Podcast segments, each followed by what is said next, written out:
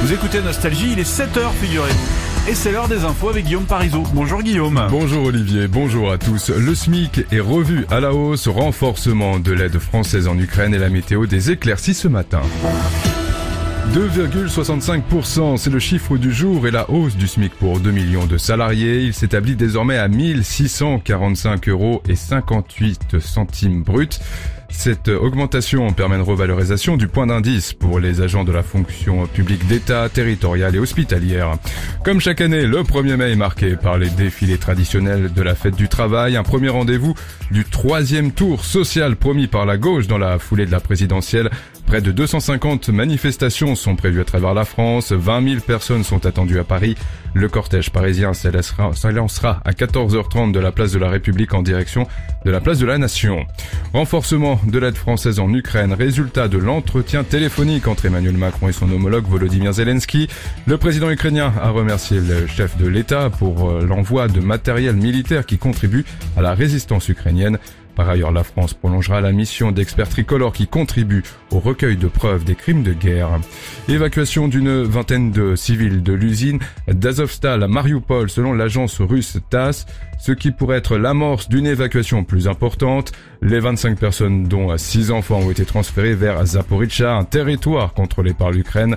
La vice-première ministre a annoncé sur Telegram qu'un échange de prisonniers avait eu lieu, la libération de 14 Ukrainiens dont une femme militaire enceinte.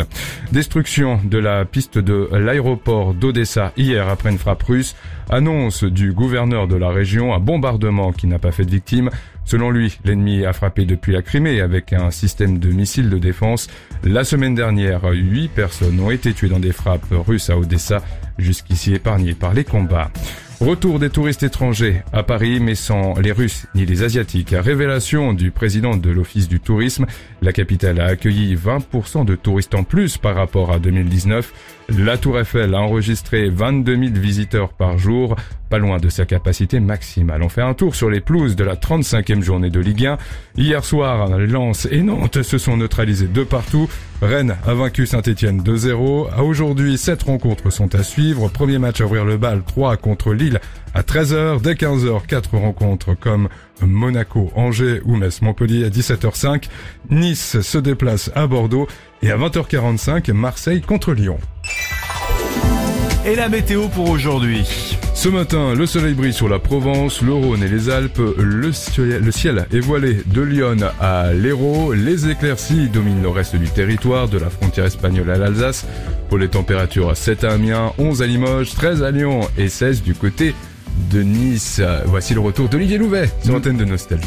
Merci Guillaume, à tout à l'heure. À tout à l'heure. Prochain point sur la